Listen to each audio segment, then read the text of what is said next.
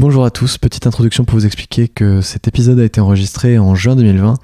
Donc il est important que vous mettiez euh, dans le contexte pour euh, comprendre cet épisode, même si on ne va pas forcément parler énormément de la crise du Covid-19. Euh, mais voilà, je souhaitais vous prévenir pour que vous sachiez un petit peu, au même titre que les trois épisodes précédents. Donc je compte sur vous et je vous dis à très vite, très bonne écoute. Ciao. 5, 4, 3, 2, 1, 0. Contrevent saison 2, ça commence maintenant. J'étais alternante, donc euh, voilà. Et c'est moi qui faisais les dossiers pour BPI. C'est moi qui allais pitcher avec euh, mon patron chez BPI. Et avant d'aller pitcher, quand il tremblait, je lui disais ça va aller quoi. Voilà. Donc euh, si tu veux, en fait, j'avais pas du tout conscience que c'était pas normal.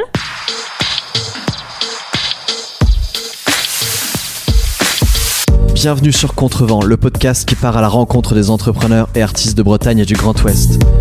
Je suis Simon Lefebvre, cofondateur de Moon Moon, collectif spécialisé en développement d'e-commerce Shopify sur Nantes, Rennes, Brest et Caen. Contactez-moi sur simon-moon-moon.fr si vous souhaitez plus d'informations. Avec Contrevent, je souhaite vous faire découvrir les personnes inspirantes qui nous entourent et ont décidé de créer des entreprises et des projets incroyables dans notre si dynamique et belle région de France. Elles et ils nous racontent comment ils ont commencé, à quel point ils ont galéré et vous donnent leurs meilleurs conseils pour vous lancer à votre tour. Avant de commencer cet épisode, si vous aimez Contrevent et souhaitez me soutenir, vous pouvez faire trois choses très simples. 1. Vous pouvez vous abonner au podcast sur votre application d'écoute. 2. Me laisser une note et un commentaire sur Apple Podcast ou iTunes. Et enfin, suivre le compte Instagram contrevent-du-bas podcast. Ça m'aide énormément, merci beaucoup. Si vous souhaitez également me suivre sur les réseaux sociaux pour échanger avec moi, je vous mets tous les liens en description du podcast. Il ne me reste plus qu'à vous laisser avec mon invité ou mes invités du jour et vous souhaiter une excellente écoute. À bientôt. Quand, je, lui dis- quand je lui ai dit bah, je vais me lancer, elle m'a envoyé euh, des offres qu'elle trouvait sur internet euh, sur mon métier qui est plutôt la com. Tu vois.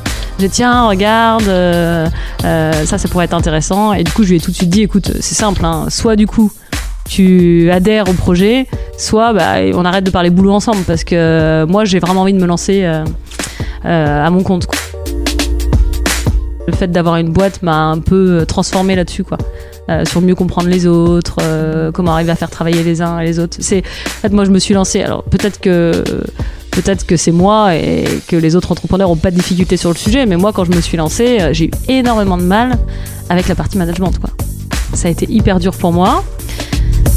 Franchement, j'ai été recrutée pour du marketing et de la com. Le premier jour où j'ai choisi cette boîte, quand je suis arrivée dans cette boîte, il y avait que des mecs, que des techs. Ils parlaient quasiment pas. Euh, les premières semaines ont été un peu bizarres. Euh, et après, vraiment, ils m'ont émerveillé. Capacité rapide de faire des choses euh, que tu peux tester immédiatement.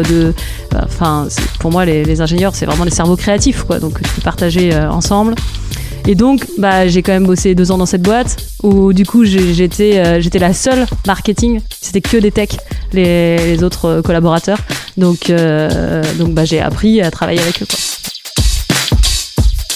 Salut Anaïs. Merci. Salut. Merci de m'accueillir dans tes bureaux, les bureaux de BIAP.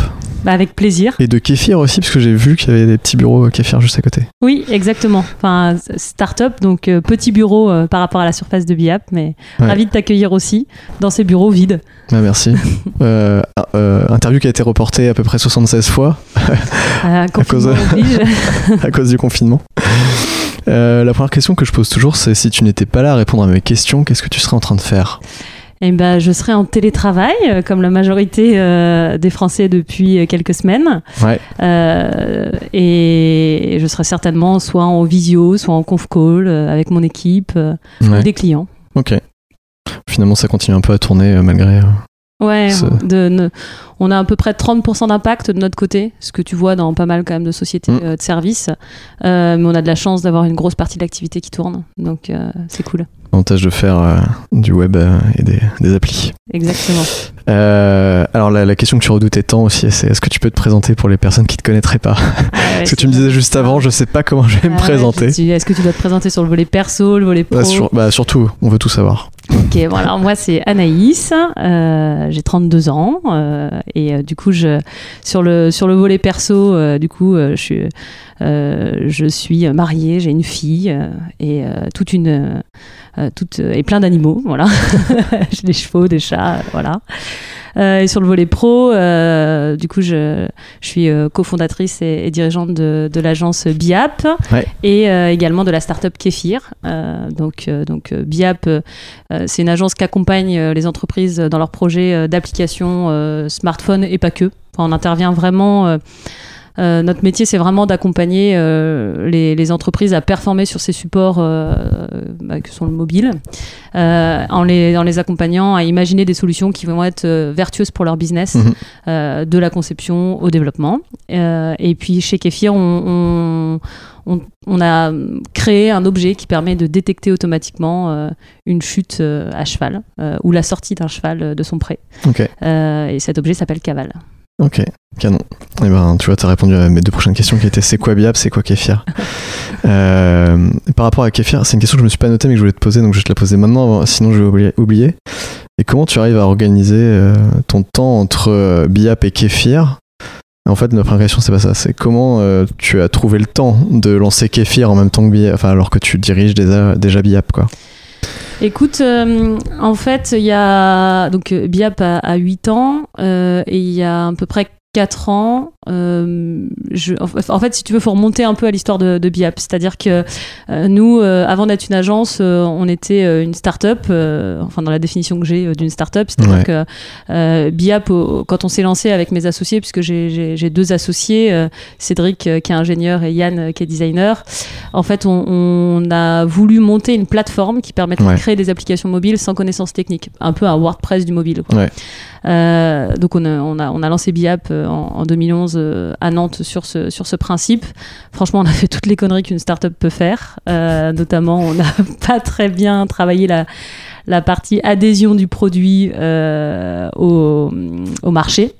Et, et donc, en fait, on a, on a Quand, travaillé un quand an. tu dis ça, c'est-à-dire que vous avez lancé votre produit en pensant savoir ce qu'il fallait faire. En fait, vous êtes rendu ouais. compte qu'une fois sur le marché, ça intéressait pas forcément les gens. Bah ouais, je dis ça et à la fois je me dis, je, je, je sais pas si je suis un peu dur avec nous à l'époque parce que si tu veux, dans, dans, la, dans la boîte euh, dans laquelle je travaillais, qui était une start-up aussi avant de monter Biap, euh, c'était en 2009, on travaillait dans la réalité augmentée pour mobile, donc tu vois, c'était, quand même euh, hyper avant-gardiste. Ouais, carrément. Et, euh, et beaucoup appliqué au domaine du tourisme. Et moi, je, je- mon job dans, dans, dans, dans cette start-up, comme on le sait dans les start-up, tu as toujours multi- euh, plein de casquettes, quoi. Euh, C'était de, bah, à la fois le marketing, mais à la fois la partie euh, euh, business. Et du coup, j'allais rencontrer énormément d'acteurs du tourisme et je leur expliquais pourquoi le mobile serait intéressant pour eux Mm. euh, demain. Et, et là, je m'étais rendu compte qu'il y avait des besoins qui étaient les mêmes. Et donc c'est comme ça qu'on a monté, euh, on a monté euh, Biap et donc la plateforme Biap Factory. Mais l'erreur qu'on a fait, c'est que on est, comme moi j'avais sur tour terrain, on était persuadé qu'il y avait un besoin, mais je pense dans l'exécution du produit, Ouais. si tu veux, on n'a pas été, on n'a pas appliqué les méthodes de design thinking, Ouais. alors qu'aujourd'hui on le fait pour euh, nos clients au quotidien, si tu veux, mais on, on l'a pas du tout fait. Euh, et donc un an plus tard, euh, après euh, la sortie du produit, donc on a sorti la Biap Factory, qui était un bel outil, voilà, qui était plutôt bien conçu. Et on s'est retrouvé avec des acteurs qui sont venus nous voir en disant bah, c'est top ce que vous faites, mais nous, enfin, on préférait que vous nous accompagniez en spécifique et que vous nous aidiez à performer sur ce support, mais on rentrera pas dans vos modules, quoi. Donc bah c'est cool, les gens veulent bosser avec toi, mais, mais ils achètent pas ton produit, quoi. Ouais. Et donc, voilà, pour répondre, pour revenir à ta question, euh, on, a, on a forcément pivoté en agence parce que quand tu te retrouves avec euh, bah, plein de clients qui veulent bosser avec toi, que tu vas pas forcément chercher, euh, et, et, et puis du coup qui t'alimentent sur du spécifique, bah, tu, tu pivotes en agence. Euh, et puis bah, à un moment donné, tu abandonnes ton produit et tu as cette frustration Hmm. de ne pas être produit, mais d'être dans le service. Quoi. Ouais. Euh, parce que c'est quand même un, un gap de pivoter et tu, Mm. tu, tu- voilà, tu, on pourrait y revenir plus tard, mais t'embarques des personnes sur un produit, sur une start-up euh, euh, un peu internationale, enfin c'est la vision que tu as et puis tu te Ouais, retrouves avec une ouais. agence un peu locale, donc euh, du coup tu as, un pivot à faire euh, même dans ta tête sur le sujet. Hmm. Et donc, il y a quatre ans, je me suis dit, bah tiens, pour faire une bouffée d'air à mon équipe et aussi à nous, on va lancer des, des journées de créativité. donc, deux, deux vendredis par mois, toute l'équipe travaille sur un produit, quoi. Enfin, un- une idée de produit, une idée de concept, quoi. Et en fait, euh, Kéfir est, est né de ces journées. Donc c'est-à-dire qu'on a. t'as dû un peu influencer le produit, non? Ouais, je- clairement, c'était mon idée. oh, Celle-là, c'est la meilleure idée, je trouve. Euh, je sais pas si c'était la meilleure parce que pour le coup, on a, on a vraiment euh, travaillé euh, cette fois-ci en intégrant les méthodes de design thinking. Donc, Ouais. euh, on a rassemblé un groupe de, un panel de plus de 100 cavaliers propriétaires. et l'objet tel qu'il est sorti aujourd'hui est pas du tout celui que moi j'avais imaginé au début. Ok. Euh, et en fait, ça a été hyper long hein, pour répondre à ta question parce que c'est impossible de gérer deux boîtes. Mm. Aujourd'hui, Ouais. je, je, je, je, je m'en rends bien compte que c'est compliqué, surtout à la taille de ma boîte. Moi, Biap, on a une trentaine, donc euh, Mm. c'est- il n'y a pas des niveaux euh, hiérarchiques euh, très élevés. Et donc, euh, et donc, on a mis, euh, tu vois, il y a 4 ans, on a mis 3 ans à sortir le produit. Mm. Euh, et en fait, on a vraiment réussi à le sortir quand, on a, quand j'ai pris euh, une stagiaire euh, à 100% sur le sujet Mhm. euh, et que j'ai pris des prestataires. Parce que les prestataires, en fait, ça te fait avancer vite. Euh, quand c'est pas ton. enfin, Ouais. voilà. Sinon, t'as toujours un truc à faire de l'autre côté. Quoi. Hmm. Voilà. C'est ça qui. qui...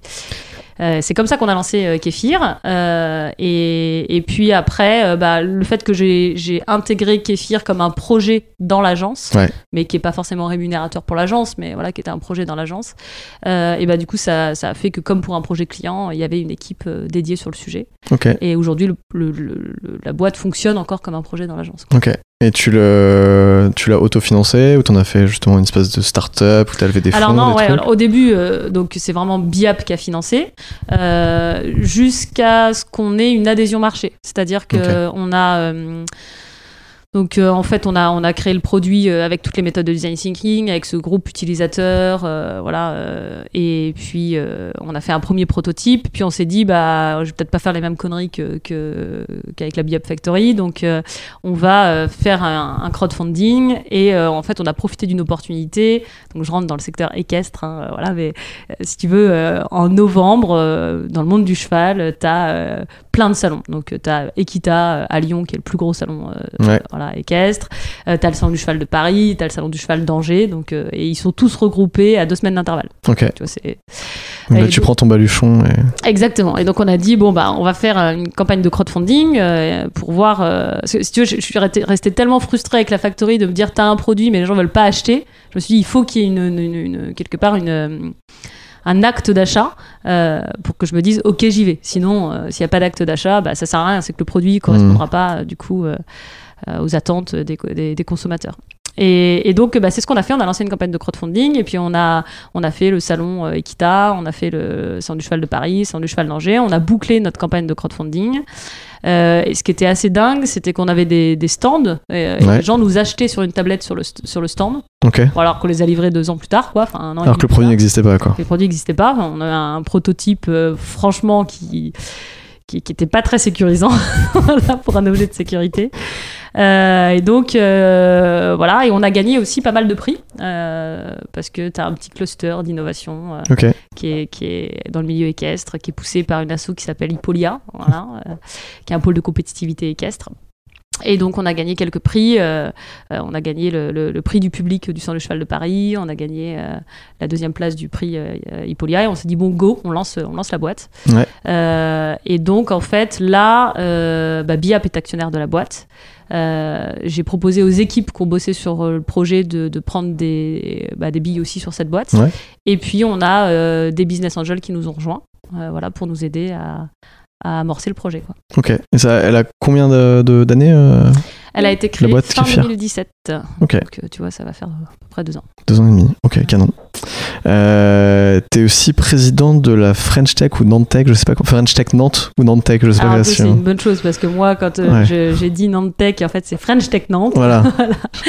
Oui, oui, alors euh, oui, je suis présidente de la French Tech Nantes depuis peu Ok. euh, parce que je suis, euh, je suis vice-présidente du conseil d'administration de la cantine. Ouais. Donc euh, Yann euh, Persson de P est président. Et en fait, euh, ils ont monté euh, à Paris, enfin à Bercy, un conseil euh, national des présidents Mhm. euh, de la French Tech. Et puis, bah, d'un commun accord avec les membres du CA, c'est moi qui suis allée représenter bah, l'assaut sur ce premier conseil. Puis après, on s'est dit que pour qu'il y ait eu plus de lisibilité et puis pour se partager un petit peu les choses, bah, moi j'allais prendre la présidence de la euh, French Tech euh, Nantes et Yann restait président de la cantine. Ce qui, ce qui a aussi du sens parce que la cantine, si tu veux, c'est euh, c'était très, enfin, à sa création, c'était très start-up, Mm. mais aujourd'hui, on se veut euh, très inclus- inclusif euh, dans les autres écosystèmes, donc euh, que les PME, les ETI euh, puissent profiter de la cantine. On a aussi Ouais, beaucoup de freelance, et, et donc euh, ça a aussi du sens de dire que la cantine, c'est pas que pour les start-up, dont la double casquette. quoi. Ouais. Et question polémique, à quoi sert la French Tech? Euh, c'est une vraie question euh, euh, que se pose pas mal de monde, mais mais il y a quand même des choses qui sont menées sur la French Tech. Euh, Allez, défends- défends-les. voilà, je, je vais essayer de les défendre. Écoute, globalement, euh, je, dois t'avouer, pour être complètement transparente, que, que avant de faire euh, ces, ces réunions à Bercy et de rentrer vraiment dans le Mm. sujet, c'était un peu opaque euh, pour moi. Mm. Euh, et euh, je pense pour tous les entrepreneurs, c'est pareil. Tu as le pass French Tech où tu te dis, OK, je peux récupérer 30 000 avec BPI. Et puis, en gros, euh, bah, voilà, euh, qu'est-ce que ça apporte? Il y a aussi quelques pavillons. euh, Mhm. Et euh, d'être rentré un peu plus à l'intérieur, bah, je me rends compte que c'est quand même. euh, Enfin, ce qu'essaye de faire la French Tech, c'est de, de, de quand même euh, euh, structurer l'écosystème et apporter euh, des choses à l'écosystème. Ouais.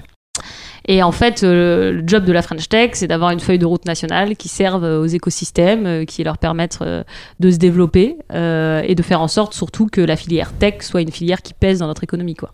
Donc euh, concrètement, cette année, on a des actions, euh, on a des actions euh, très, enfin que moi je trouve hyper intéressantes pour les entrepreneurs. Tu vois là par exemple, on est en train de déployer sur Nantes, enfin on, on est en train de déposer l'appel à projet pour déployer sur Nantes French Tech Central qui est euh, un dispositif qui te permet d'être plus proche des administrations. Donc, tu as, un problème avec les impôts, donc tu as TVA, tu as un problème avec l'URSSAF, bah, tu vas pouvoir avoir un correspondant French Tech Mm. et tu vas pouvoir, via une plateforme, prendre directement un, un rendez-vous et ils vont t'accorder un rendez-vous directement à la cantine. Tu vois. Donc, tu as des trucs cool euh, comme ça, par exemple, qui sont financés euh, par l'État et qui permettent aux startups euh, euh, bah, d'avoir un service ou d'avoir des actions. Mais je, mais je dois t'avouer que pour rencontrer pas mal d'entrepreneurs, euh, c'est quand même pas toujours très clair pour tout le monde. Ça Je- dépend aussi de quelle boîte t'es, si t'es une grosse Ouais. boîte, si t'es une petite boîte. Ouais. voilà. Moi, mon point de vue, c'est que ça, ça aide peut-être à faire euh, briller la France à l'international. J'ai l'impression que c'est une espèce de label euh, qui sert surtout à, bien identifier les startups françaises, euh, je sais pas, au CES, ce genre de, de- d'événements, tu vois. Là, j'ai une partie où je te poser des questions sur les questions qu'on t'a déjà posées, tu vois. j'ai vu que t'avais fait pas mal d'interviews, j'ai regardé pas mal de, de vidéos de toi sur YouTube, etc. T'as été très souvent interviewé, même si c'était parfois des petites interviews, mais... Euh, c'est quoi la question qu'on t'a le plus posée? Écoute, euh, c'est une bonne question. je saurais pas te dire. Euh, je sais qu'à un moment donné, j'ai fait beaucoup d'interviews si t'en as. Si t'en as écouté euh, sur euh, la place de la femme dans le milieu entrepreneuriat, la mixité, donc j'ai certainement J'ai pas avoir- celle-là, mais J'ai certainement dû avoir pas mal de questions sur le sujet, mais non, je n'ai aucune idée. Mais peut-être que tu vas pouvoir me dire. Ah, je sais pas, non, moi, c'est juste pour euh, savoir. Euh, non, j'ai pas fait la synthèse de toutes les questions qu'on t'a posées. Euh, Est-ce qu'il y a une question qui t'énerve particulièrement? Ouais, il y, a- il y a une question qui m'énerve particulièrement et en même temps, je, je...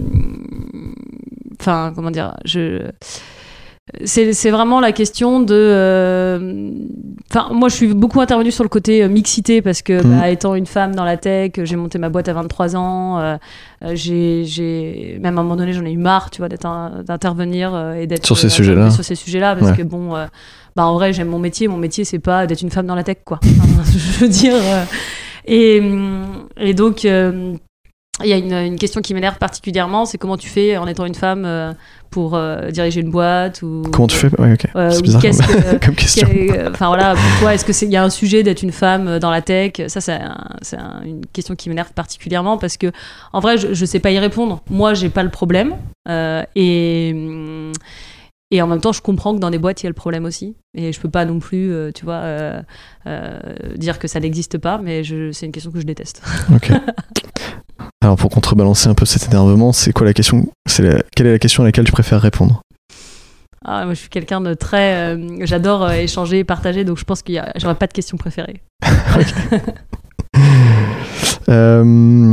La question qu'on t'a encore jamais posée, mais que tu aimerais bien qu'on te pose. Alors, c'est dur. hein. Toi, t'aurais dû te préparer, tu vois. Euh, ouais, ouais, non, c'est dur. T'as une idée? Non. Non, j'ai même pas d'idée. Ça marche. Mais si ça revient pendant l'interview, tu me dis, y a pas de problème. Euh, Est-ce qu'il y a une question piège? Non, il n'y a pas de question piège. Moi, j'en ai une pour toi. Alors, dis-moi. Euh, vous faites que des applis mobiles chez Biap? Non, on fait pas que les applis mobiles. Ah, bon, bah, ça peut-être pas être une question piège alors. Euh, ah, c'est une question un peu, un peu, un peu particulière, mais euh, qu'est-ce que tu penses des, euh, des PWA, les Progressive Ah, Web Apps Écoute, vas-y, on me la pose régulièrement cette question. ah, ah bah, c'est, la, question chiante qu'on te pose souvent. non, c'est pas une question chaude. C'est parce que ça m'intéresse à titre personnel d'avoir ton avis là-dessus en fait.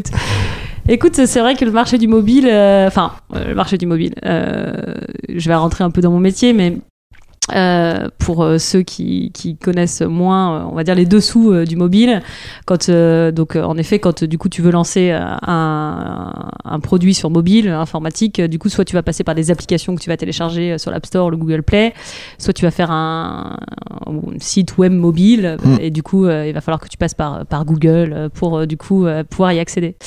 Euh, au début, euh, c'est sûr que le, tu vois, en 2008, euh, il n'y avait pas de question. Enfin, après, tu as plusieurs problématiques là-dedans.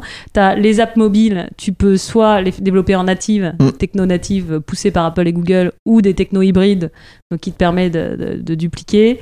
Et puis, tu as l'effervescence, en effet, des PWA, qui sont principalement du, du site web mobile.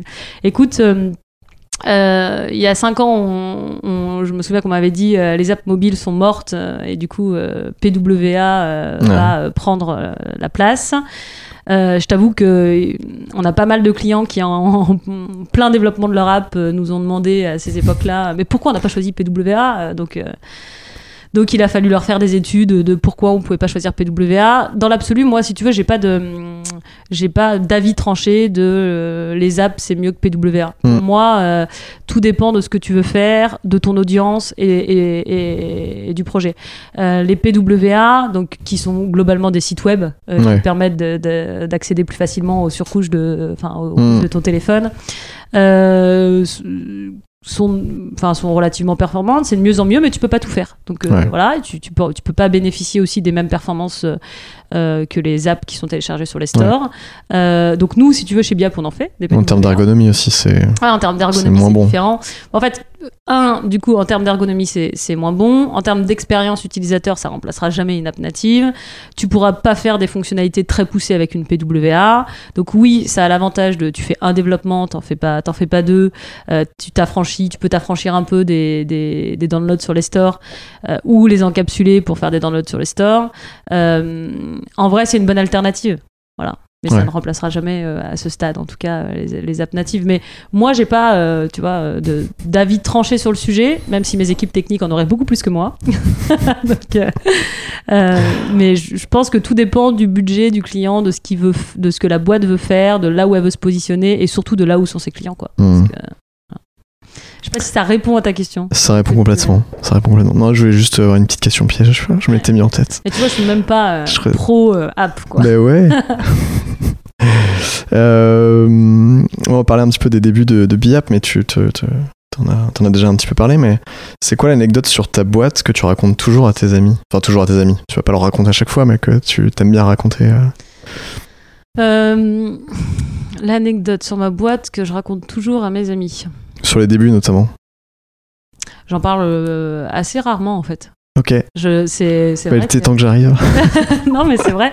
Euh, des anecdotes du début, bah, hormis euh, euh, bah, notre histoire, si tu veux, le fait qu'on est parti produit et qu'on a dû pivoter agence, Mm. on va dire que, et qu'on a fait pas mal de conneries relativement intéressantes pour la suite. Du coup, c'est principalement ça que, que, que je raconte. Après, du coup, moi, c'est plus.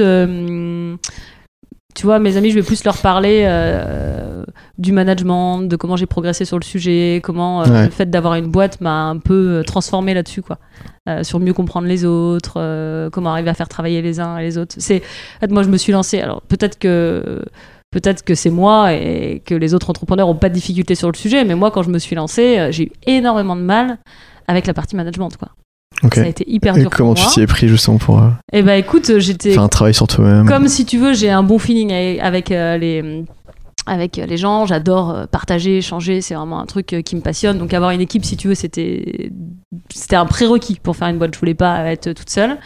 Et en fait, les, les, les- la première année, je me suis dit bah mince, en fait, je suis euh, enfin je suis nulle en management quoi. Enfin, tu vois, j'avais l'impression d'être euh, que ça se passait bien, mais en fait, ça, ça, ça se passait pas très bien. Et donc, euh, bah, je me suis euh, formée. J'ai rejoint, euh, euh, le, je sais pas si tu connais Germe, Non. qui est un groupe d'entraînement au management, en fait, qui est une association nationale.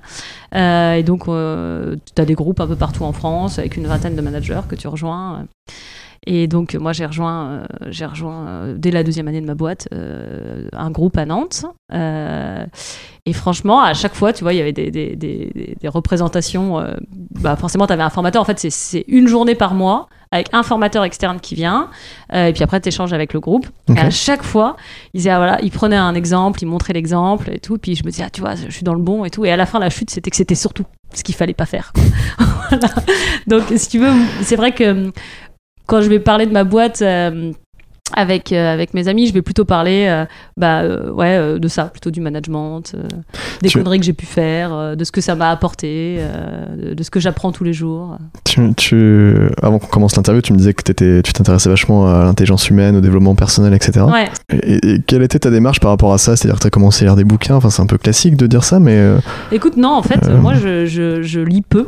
Ok. Voilà. euh, je, c'est vrai que- Personne n'ose dire ça. Eh ben, non, mais vraiment, euh, donc euh, je, je, en vrai, j'ai du, même du mal à, à fi- je lis que pendant mes vacances. J'ai du mal à finir les bouquins. Euh, J'aime bien piocher à droite à gauche dans des articles, Ouais. ou alors un bouquin, je vais le consommer, euh, tu vois, de manière un peu différente. Euh, Ouais. Je, je lis peu. voilà, je, je le dis. Euh, Si les autres euh, osent pas le dire, moi je le dis. Et euh, non, euh, vraiment, euh, euh, enfin moi ce que ce que j'aime c'est vraiment le terrain, le concret et, et comment euh, bah, j'ai je me suis améliorée bah, déjà euh, avec, euh, avec euh, une formation par mois d'une journée et puis en discutant avec d'autres entrepreneurs, en comprenant comment ils faisaient. j'ai fait énormément de formations externes, je me suis aussi fait coacher. voilà. Donc principalement sur de la pratique. Attention, c'est la question de tout l'interview auquel tout le monde souhaite une réponse. Comment fait-on pour monter une boîte tech quand on n'est pas tech? C'est une question qu'on m'a déjà posée, je crois. Ouais, bah ça Ouais. m'étonne pas. Ouais. Et euh, écoute, euh, eh ben, euh, en s'entourant de tech. En quoi en s'entourant de tech. Voilà. Non, en fait, euh, bah, c'est vrai que moi, je viens du marketing. hein. donc, euh, à part faire un. Enfin, j'ai appris à faire un tableau HTML dans WordPress. C'est le seul truc que je sais faire. C'est bien déjà. Ouais, c'est. Voilà.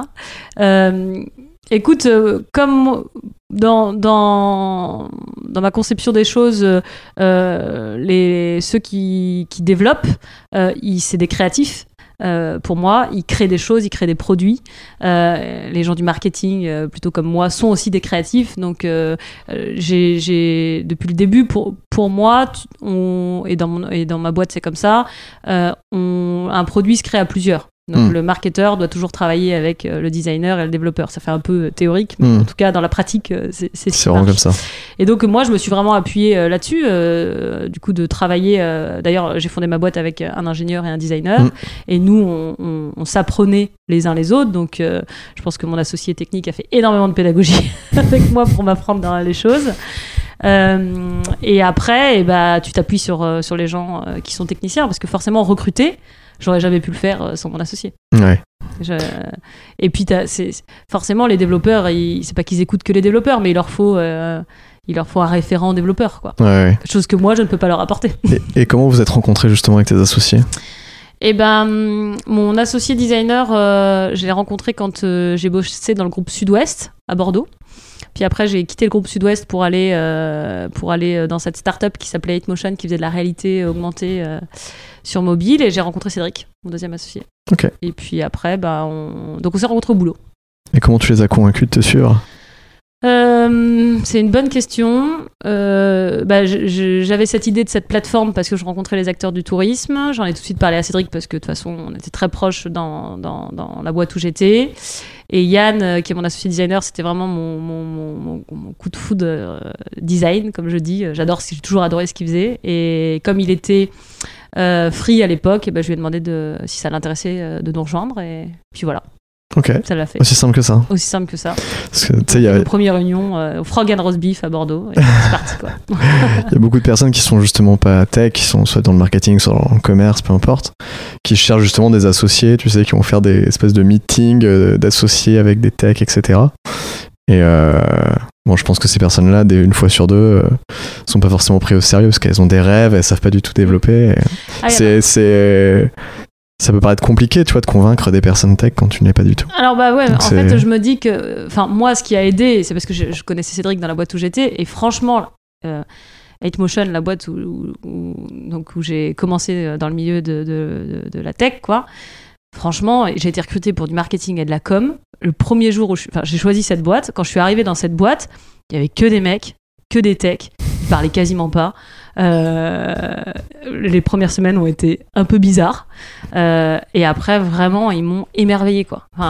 Capacité rapide de faire des choses euh, que tu peux tester immédiatement. De, enfin, pour moi, les, ingénieurs, c'est vraiment des cerveaux créatifs, quoi. Donc, que tu peux partager ensemble. Et donc, bah, j'ai quand même bossé deux ans dans cette boîte. Oui, donc tu les où, comprenais bien. J'étais, euh, j'étais la seule marketing. C'était que des techs, Hmm. les, les autres euh, collaborateurs. Donc, euh, donc, bah, j'ai appris à travailler avec eux, quoi. Donc, c'est ça qui m'a un peu aidé à comprendre que bah, il y a des choses que tu peux pas comprendre quand t'es pas tech, quoi. Et est-ce qu'avec tes associés, vous avez écrit euh, une espèce de règle de principe au tout début de votre boîte que vous relisez tous les ans ou ce genre de truc? Pas du tout. Ok. Ouais, pas du tout.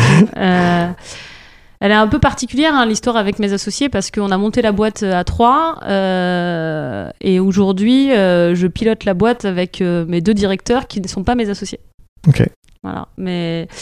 euh, parce que bah euh, se sentaient pas euh, le fait de faire du management ou autre chose euh, ils pensaient qu'ils pouvaient apporter autre chose à la boîte à leur manière et, Mm. et c'est comme ça qu'on l'a fait et on est assez heureux comme ça donc euh, Ok. tu vois. Et ça ressemble à quoi le, votre boîte au début, BIAP, au tout tout début? Vous êtes où euh, physiquement? Au tout début, euh, Enfin géographiquement. géographiquement, on est à Atlampol. Tu vois Atlampol, le château d'Atlampol? Ici, à Nantes. À Nantes. Ouais. Alors non, au début, donc l'idée on l'a à Bordeaux. Et moi, du coup, j'ai- mon mari, enfin qui est mon mari aujourd'hui, mais qui ne l'était pas avant, euh, Mm. qui, est- qui avait un bar-restaurant sur la côte. euh, donc euh, je décide de venir m'installer sur Nantes. Et Cédric, mon associé, étant de Saint-Malo, il se dit c'est cool, je vais me rapprocher de ma famille. Et Yann, mon associé designer, reste à Bordeaux, donc il est télétravail quoi. Donc on décide de s'installer sur Nantes et on, on, on va directement. euh, à l'époque, il n'y avait pas euh, la French Tech, euh, il n'y avait y avait pas tout ça. Donc on va directement à la Technopole, euh, qui est à Atlampol. Euh, et euh, du coup, euh, la, bah, on rentre chez Atlampol. Enfin, on fait une, je sais je sais pas comment ça s'appelait, c'est pas une pré-incubation, mais on n'est pas vraiment pris par Atlampol, mais on est quand même pris sous leurs ailes. Je Ok. sais plus quel nom ça avait à l'époque. C'était avant l'époque des incubations, incubateurs. euh, tout ça. Hmm. Je suis pas vieille hein, pourtant, mais voilà. Et, euh, et euh, du coup, bah, si tu veux, euh, bah, je- pour ceux qui connaissent Atlampol, t'as le château à Atlampol, puis t'as la boulangerie à côté, qui est l'ancienne boulangerie du château, qui loue aux startups. Euh. Et nous, euh, on a commencé là, Ok. Voilà. donc euh, dans Ça la marche. boulangerie d'Atlampol. C'est marrant que tu parles de ton âge parce que j'ai j'ai lu des articles sur toi. Il y avait un article notamment qui disait que tu devenais présidente de la French Tech Nantes, où ils avaient repris un article de la Tribune, je crois, où ils t'ont donné 26 ans euh, encore dans cet article-là. Tu vois. Ah ouais, je j'avais pas vu. Et du coup, je disais plein de trucs contradictoires. Je me suis dit, mais a quel âge en fait Je comprends pas. J'avais 32 ans, mais j'ai monté la boîte à 23. Oui, oui. Donc euh, tu vois, Oui, non, mais c'est pour ça, je, je voyais bien que la boîte avait 10 ans, puis en fait, bref, je disais, Les plein de trucs, hein. je plein de trucs contradictoires sur des trucs, c'est bizarre. Euh, comment, on, comment ont réagi tes, tes proches quand tu t'es dit, tiens, je me lance dans l'entrepreneuriat comme ça? Eh ben, ma mère me cherche, m'a envoyé des offres, euh, enfin m'envoyait des annonces. En gros, tu lui avais dit que t'allais allais Ouais. te lancer dans l'entrepreneuriat, mais elle continue à te lancer- t'envoyer des pourtant, offres. euh, ma mère est apicultrice, donc euh, si tu veux, elle est, euh, voilà, elle est à Entrepreneur, son compte. ouais. ouais. Euh, mon père est CPE, euh, et donc en fait, quand j'ai, quand je, lui dis- quand je lui ai dit, bah, je vais me lancer, elle m'envoyait euh, des offres qu'elle trouvait sur internet sur mon métier qui est plutôt la com, tu vois. Ouais, Je dis tiens regarde ça ça pourrait être intéressant. Et du coup je lui ai tout de suite dit écoute c'est simple hein, soit du coup tu adhères au projet soit bah, on arrête de parler boulot ensemble parce que euh, moi j'ai vraiment envie de me lancer euh, euh, à mon compte quoi. Et mes parents sont des personnes qui m'ont toujours suivi et qui ont toujours cru euh, en moi en ma sœur. Donc bon ça n'a pas trop été un sujet quoi. Ok. Il a juste fallu être clair, quoi. il a fallu être clair ouais exactement. Vous financez comment au début, quand vous lancez la et boîte? bah écoute on part avec 1000 euros en poche donc pas grand chose Ouais. Et donc, comment on se finance? Eh ben, c'est pas simple. Euh, donc, euh, on est d'abord passé par Nantes Initiative.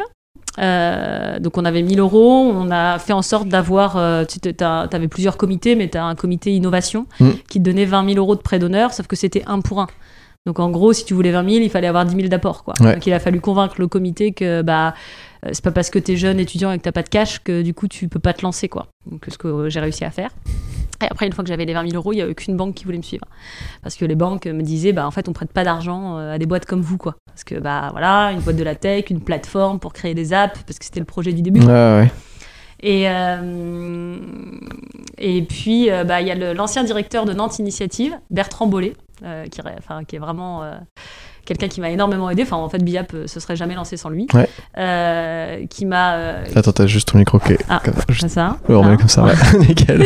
Pardon. Qui, qui, du coup a rappelé euh, certains banquiers. Ouais. Et, et du coup, on a la BNP qui nous a suivis pour 70 000 derrière. Ouais, donc ils voulaient pas, ils sont passés à 70 000, c'est bien. Ouais, c'est passé à 70 000, donc ça c'est cool. Euh, donc on a eu 20 000 plus 70 000. Euh, donc on s'est lancé comme ça. Et puis euh, après, on a eu des prêts d'honneur. Euh, tu vois, on a eu euh, euh, Réseau Entreprendre, on a eu Total Développement, on a eu la BPI, on a eu un peu de tout quoi. Ok. Voilà. Ok, canon. En fait, on a, eu on a réussi à rassembler 300 000 euros pour lancer la plateforme, qui Ok. un an plus tard n'était pas notre business. C'est quoi ton meilleur souvenir dans toute cette aventure, toute cette aventure? En fait, pour moi, il y a eu deux phases sur la création, mais c'est peut-être l'insouciance de sortie d'études, euh, tu vois. euh, euh, la phase de tu crées ta boîte, euh, 20 000 et 70 000, waouh, c'est énorme, euh, tu lances ton produit, c'est super, tout est rose. Et puis la phase où t'as plus de cash et tu te dis putain, il faut trouver des clients, quoi. Voilà, quand je te dis qu'on a fait toutes les erreurs, c'est vraiment qu'on a appris sur le, sur le terrain. Euh, et donc, euh, ouais, je pense que j'ai, comme beaucoup d'entrepreneurs, j'ai adoré cette phase d'insouciance, d'effervescence. euh, euh, Donc cette phase-là, quoi. Et ton pire souvenir, justement Euh, mon pire souvenir, euh, c'est euh, j'ai eu un coup dur à un moment donné dans ma boîte où j'ai un client euh, euh, qui est, qui est un, un businessman qui a beaucoup d'argent, qui voulait euh, lancer un projet euh, et qui euh, du coup l'a lancé chez moi. À l'époque, c'était un projet qui pesait 100 000 euros, donc euh, tu vois la, la boîte faisait 800 000 de chiffre d'affaires, donc c'était quand même représentatif. Donc il nous fait développer son appli euh, et puis euh, c'était une application pour l'euro euh, 2016. Mhm. Ok. Euh, et en fait, euh, deux semaines avant le lancement, il m'appelle et il me dit écoute, euh, en fait, le, le business model de ce que j'ai imaginé est pas viable, donc je vais te planter et je vais dire que c'est c'est de ta faute. Voilà. Et, et ça, ça a été mon pire souvenir euh, parce que euh, j'avais, enfin voilà, encore des bêtises, mais j'avais pas d'assurance juridique, donc euh, j'ai pas pu me défendre. Euh, j'ai eu 70 000 de cartouches Ah et il a fallu que bah, je redresse toute la boîte sur, sur le sujet en embarquant les équipes. Ça a été hyper formateur, mais moi je suis un peu une justicière. hein. J'aime bien que les choses soient justes. Mm. Et comme c'était injuste, c'est quelque chose que j'ai pas bien vécu. ouais. T'as réussi à te venger depuis ou pas Bah non, parce que il y a un moment donné, avec, euh, si tu veux, c'est un espèce de. Après, on est rentré dans des espèces de protocoles juridiques où de toute façon, euh, c'était avocat contre avocat et, et euh, de toute façon, ça aurait plié ma boîte. Donc, euh, bah, je me suis. euh, voilà, Ouais, t'as arrêté le- Ouais, les frais, quoi. Je me suis arrêt- j'ai arrêté les frais. Et puis bah, maintenant, bah, j'ai tout ce qu'il faut d'un point de vue juridique pour pas que ça m'arrive. quoi. Mais je me suis pas euh, les, clients, les sont prévenus. Non, je- on a, des, on a des, vraiment des super clients. Donc, on a des clients qui sont là depuis le début de la boîte. hein. donc, c'est vraiment. C'est aussi pour ça que tous les matins on travaille. C'est aussi pour les projets de nos clients. Et, et moi, je suis vraiment convaincue par tout ce qu'on fait euh, là-dessus. Donc. euh, donc c'est d'autant plus douloureux quand t'as un client euh, qui se comporte comme ça et qui Ouais. respecte pas tes valeurs. quoi. Ouais, complètement. Là, en fait, c'est une partie de l'interview que j'ai appelée J'ai lu. Parce que j'ai lu des trucs. D'accord. Même si moi non plus, je dis pas beaucoup. c'est c'est des trucs sur toi. Euh, et, et je vais te les lire et tu vas me dire ce que t'en penses. Ok. Je suis une main de fer dans un gant de velours. Tu as Ah dit ouais. ça dans une interview. C'est vrai. Pourquoi Exactement. Je sais pas si je l'ai dit. euh, je me demande si c'est pas la journaliste qui m'a dit ça et qui a dit ouais ça me représente. Je lui ai dit ouais ça me pourrait bien me représenter. Ouais, t'es toujours d'accord avec ça? Euh, Quand je dis ça, j'ai l'impression que c'est- Margaret Thatcher, tu vois. T'es horrible. ah, tu vois, je te l'ai dit que j'avais eu beaucoup de progrès à faire sur la partie management qui date de Bah, quand cet Et article? ben, ça, c'est exactement pour ça que j'ai mis ça. Je me suis dit, elle a pas l'air d'être trop comme ça, pourtant c'est bizarre et tout. Bah ouais, j'ai, j'ai- je sais pas de quand date cet article, mais Ça, il est assez ancien, il a 6 ans, je crois. Ouais, bah écoute, euh, je, je, je sais pas dans quel état d'esprit j'étais à ce moment-là. Euh, c'est sûr que euh, peut- c'est sûr que bah, je, je suis quelqu'un qui est qui hésite pas à prendre des décisions quand il faut prendre des décisions, mais généralement c'est pas dans la violence quoi. Voilà. C'est pour l'ensemble Voilà. Après, euh, j'ai eu des moments quand même au tout début où euh, bah, j'avais vraiment du mal dans le management, donc peut-être que c'était la bonne philosophie du moment. Ouais, C'était la façon de t'affirmer. Parce que dans, dans un autre interview sur la, dans la tribune, ils ont mis. Alors, ça, je sais pas si c'est toi qui l'as dit ou si c'est eux qui ont mis. Ils ont mis insatiable killeuse. Ah non, mais ça c'est eux. Ça c'est eux. Parce qu'avec le petit pistolet et tout, parce que du coup ma chargée de com avait envoyé cette photo. euh, c'était la mode des nerfs. euh, on était tous avec ok. le nerf en entreprise. Et, et je sais pas pourquoi. euh, T'es une femme dans la tech. euh, du coup, faut renforcer euh, ton côté dur, quoi. Ouais, c'est ça. Non, parce que je, suis- je, je suis pas trop comme ça, quoi. Bah non, c'est pour ça. Je, je- quand je disais ça, je fais oh, c'est bizarre. Je pas, je pas eu la même personne par message. Euh, elle se passionne pour le monde de l'informatique et se prend très vite au jeu du commercial, du business plan, de la négo et de l'organisation entrepreneuriale. Et ça, c'est toi qui l'as dit. Jusqu'à devenir sans doute trop envahissante aux yeux de mon patron. Ouais. Tu peux expliquer cette Ouais. situation peu? Euh, non, ouais, c'était un peu particulier. Euh, la boîte où j'étais avant, donc euh, où j'ai appris dans le monde de la tech, euh, qui s'appelait Hitmotion, en fait, ça a été un peu particulier parce que du coup déjà, c'était une boîte qui était fondée par un- vraiment un, un génie euh, technique, mais qui n'était pas dans la boîte. C'est-à-dire que lui, il était dans une autre boîte, et du coup, il a mis son voisin, mais physique, de sa maison, à la tête de, de cette boîte. Tiens, tu fais quoi toi bah, tu veux... Voilà, exactement. Et qui était super, hein, euh, voilà, et- et, euh, on s'entendait très bien. euh, mais si tu veux, moi, il faut remettre le- les choses dans leur contexte, et, c'est pour ça que j'ai cette vision maintenant. J'étais alternante, Ouais. donc euh, voilà. Et c'est moi qui faisais les dossiers pour BPI. C'est moi qui allais pitcher avec euh, mon patron chez BPI. Et avant d'aller pitcher, quand il tremblait, je lui disais ça va aller quoi. Ouais. Voilà. Donc euh, si tu veux, en fait, j'avais pas du tout conscience que c'était pas normal parce que bah parce que j'adorais franchement il m'a fait vachement confiance il m'a il m'a il m'a donné euh, pas mal euh, pas mal euh, de choses à faire. En fait je, pouvais faire un peu ce que je voulais quoi. Et à, un moment donné il y avait plus de cash du tout et je lui ai dit bon écoute je suis censée être à la com bon je suis pas censée non plus faire les business plans mais je vais essayer d'aller chercher des clients. Donc je me suis retrouvée à essayer de chercher des clients et euh, je suis désolée en tout cas s'il entend ça parce que j'ai pris quand même beaucoup de plaisir dans cette boîte mais et à un moment donné Bah, tout le monde écoute contrevent, donc à mon avis, ok. t'entendre, c'est c'est foutu. à un moment donné on s'est retrouvé en cessation de paiement si tu veux Ok. Et, euh, et donc, euh, bah, je pense que lui était, euh, était vraiment. Bah voilà, c'est, c'est, c'est- j'imagine combien ça a dû être dur pour lui, parce que j'étais salarié à l'époque, je pouvais pas comprendre tout ça. Hmm. J'imagine combien ça a été dur pour lui, mais il, il ne faisait rien. Donc on n'était pas payé. On avait eu euh, le mois d'avant que la moitié de nos salaires. Euh, et si tu veux, bah, je lui ai dit, écoute, je vais t'aider. On peut plus laisser les employés comme ça. Alors que j'étais moi-même employé et en contrat pro, quoi. Donc, euh, ouais, il faut qu'on aille déposer euh, du coup la cessation de paiement au tribunal de commerce pour que du coup euh, les équipes puissent être payées, quoi.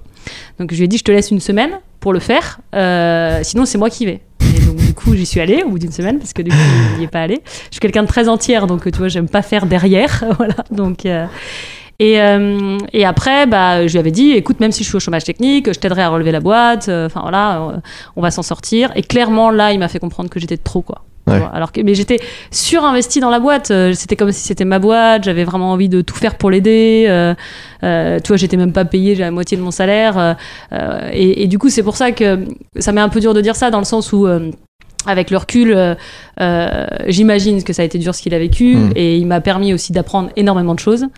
Euh, mais voilà, je pense que quand même à un moment donné, je suis devenue un peu envahissante et puis le téléphone sonnait et on voulait parler à Anaïs et pas à lui. Et voilà, j'étais quand même euh, en contrat pro quoi. On voudrait parler à la stagiaire, s'il vous plaît. C'est un peu ça. Euh, c'est beau, ça, comme anecdote. Euh, je suis perdu.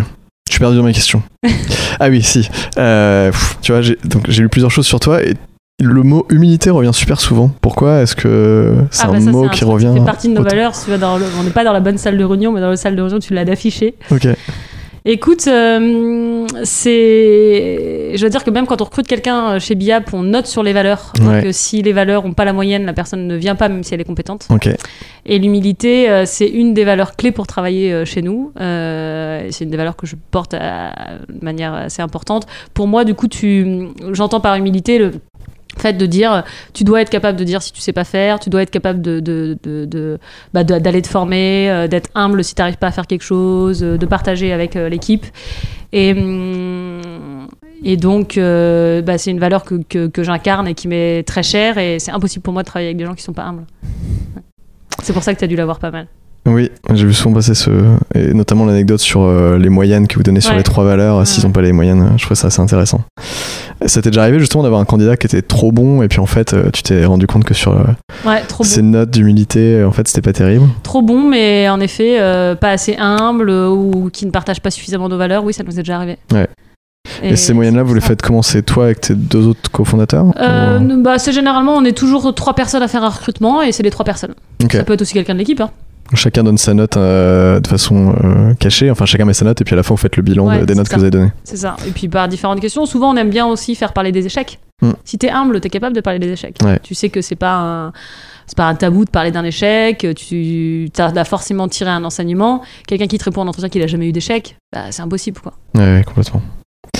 Euh, T'as gagné pas mal de prix euh, d'entrepreneurs divers et variés. Je vais pas les, tous les citer, Ouais, mais pas tant que ça, mais oui, j'en ai gagné. Euh, je, je sais pas. J'ai l'impression qu'il y avait des listes comme ça.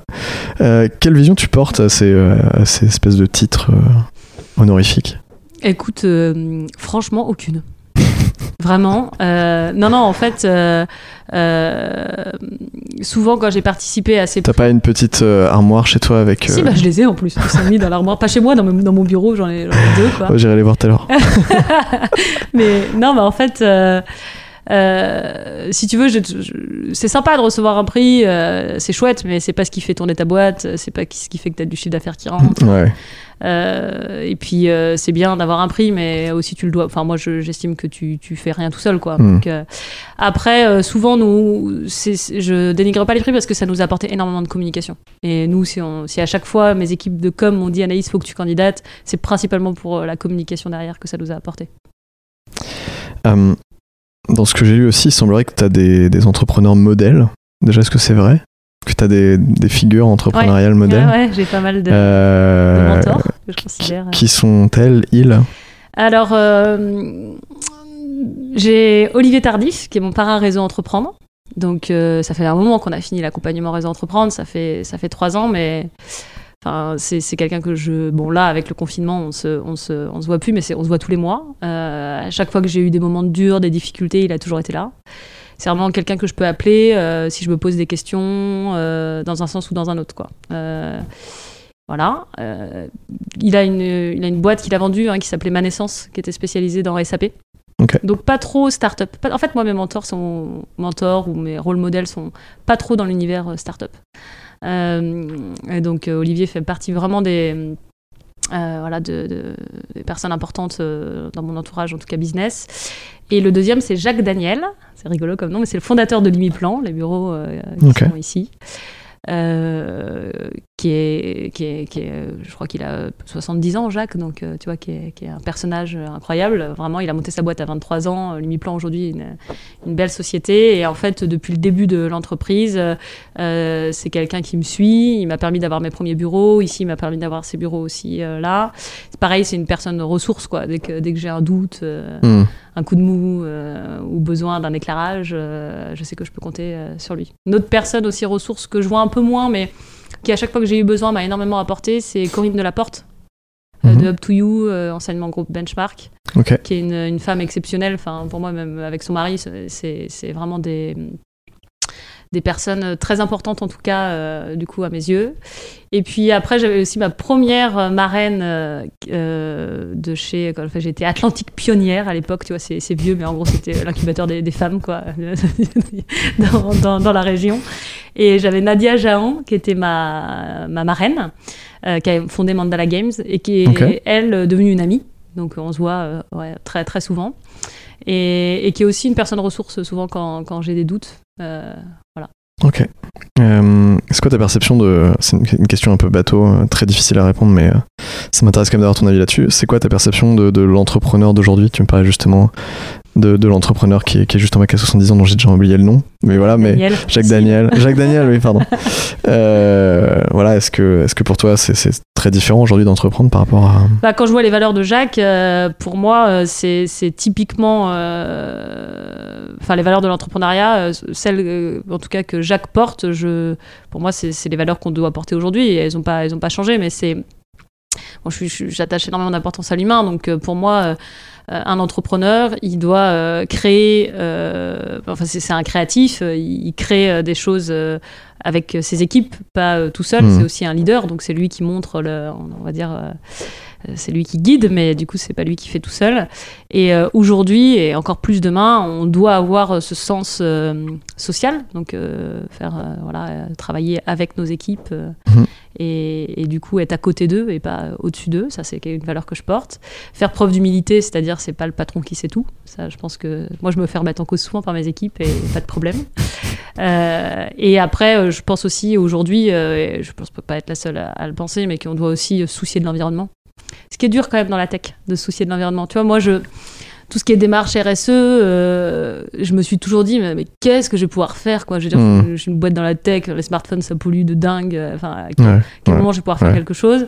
Et puis je trouve qu'il y a de plus en plus de, de mouvements, il y a de plus en plus de choses euh, qui fait que bah, tu peux aussi te dire que tu peux contribuer à ta façon. Quoi. Ouais. Je pense que c'est aussi important, rien qu'en choisissant des, des clients qui sont responsables Oui, à la fois déjà. socialement euh, et, euh, et d'un point de vue d'un point de vue écologie, euh, ce serait déjà euh, une belle avancée. Réduire les lignes de code. C'est ça. Réduire les lignes de code. Alors là, attention, euh, question euh, confinement. Ce sera la seule. Euh, non, non, mais j'ai entendu une, un interview euh, justement de un interview confinement de sur un podcast qui s'appelle euh, Anti brouillard qui est, qui est canon. Euh, sur un interview et la personne qui dit ce que je vais te dire là c'est Alexandre Dana qui est le, le CEO de Live Mentor. Je sais pas si tu vois ce que c'est. C'est une plateforme de formation en ligne. Euh, et il dit le confinement a certainement fait prendre conscience à certains qu'ils n'étaient pas maîtres de leur destin et devrait pousser les gens à se lancer dans l'entrepreneuriat. Qu'est-ce que tu penses de ça? Est-ce que tu penses que justement ce confinement va faire prendre conscience aux gens qui ne sont pas maîtres de leur destin en étant en- seulement employés entre guillemets, qu'il faut qu'ils se lancent dans l'entrepreneuriat, etc. Écoute, moi je suis contre cette vision. Ouais. Euh, je, je- En fait, euh, même je comprends pas comment on peut pousser tout le monde à devenir entrepreneur alors que c'est pas fait pour tout le monde. Ouais. Tu vois, c'est un truc. euh, je dis pas que c'est un truc d'élitiste d'être euh, entrepreneur, mais mais quand même, c'est un peu les montagnes russes. Faut aimer les montagnes russes, quoi. Ouais. Et donc, euh, tu... c'est noble aussi de bosser pour une boîte. Tu vois, je, je comprends pas. On, on est à un moment donné où, où c'est presque une honte si t'es pas à ton compte, quoi. Ouais, ouais. C'est tellement dur d'être à son compte, même si bah, moi j'adore ça, que euh, pourquoi il faut prôner euh, absolument l'indépendance, euh, euh, être freelance, être entrepreneur, alors qu'il y a des personnes qui c'est tout, enfin, ils se sentiront pas bien de toute façon à faire ça. Moi, je suis un peu contre ce discours-là.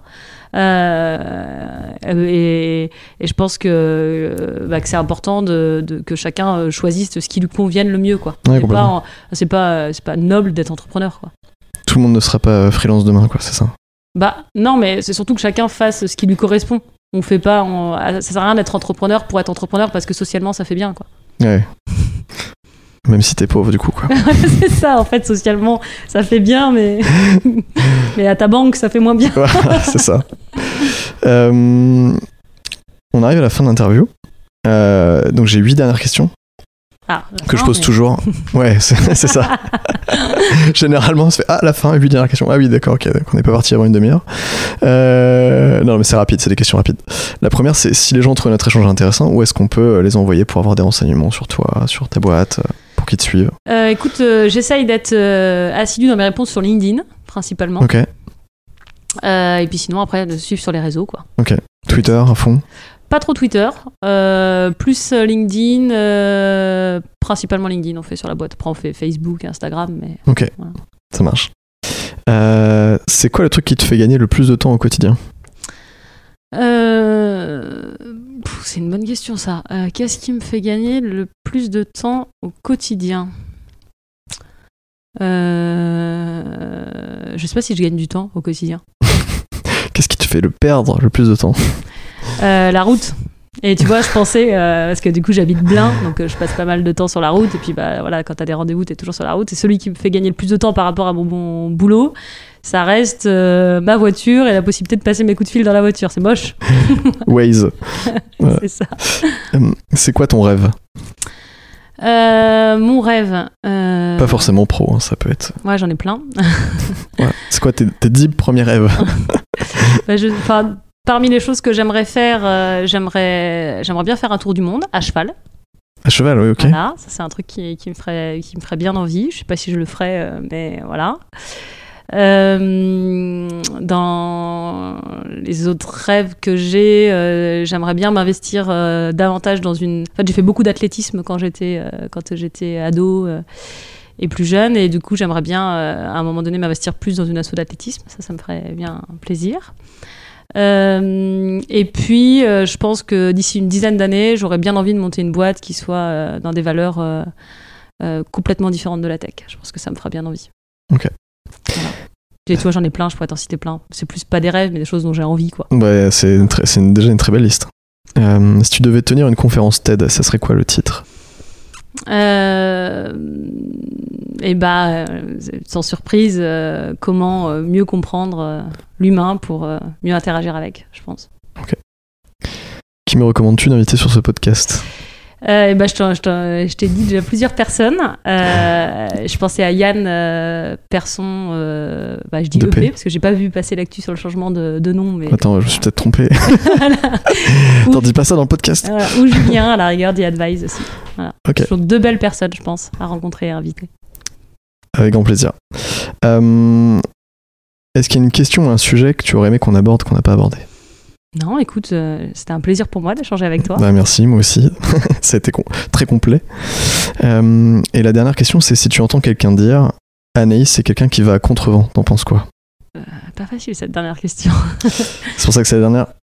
Écoute, euh, euh, je me dirais que peut-être que parfois je vais à contrevent, euh, parce que peut-être que parfois je peux me tromper euh, de sens. Euh, ça me surprendrait pas, mais je pense pas que je vais tout le temps à contrevent. Ok, ça marche. Bah écoute, merci Anaïs. Avec plaisir, merci À à, bientôt. Ciao. Ciao. Merci de nous avoir écoutés. Si tu es arrivé jusqu'ici, c'est que tu as dû apprécier l'épisode. Si tu veux soutenir le podcast et m'aider à continuer de le faire vivre, tu peux t'abonner au podcast sur ton application d'écoute, mais aussi, et c'est très important pour tous les podcasteurs, me laisser une note et un commentaire sur iTunes et Apple Podcast, même si tu n'as pas ces applications. Ça m'aide vraiment beaucoup. Viens également me dire ce que tu as pensé de l'épisode en message privé sur Instagram, contrevent-du-bas podcast. Je réponds à tous les messages. Si vous voulez retrouver mon invité et suivre son actualité, retrouvez tous les liens évoqués dans cet épisode en description du podcast. Enfin, n'oubliez pas d'aller écouter le podcast Les Growth Tech, G-R-O-W-T-H espace T-E-C-H, et de vous y abonner. C'est un podcast qui mêle humour et actualité startup dans lequel je suis accompagné par une équipe de talents. Je te souhaite une bonne journée ou une bonne soirée. On se retrouve dans deux semaines. Kenavo. Bye. Ciao.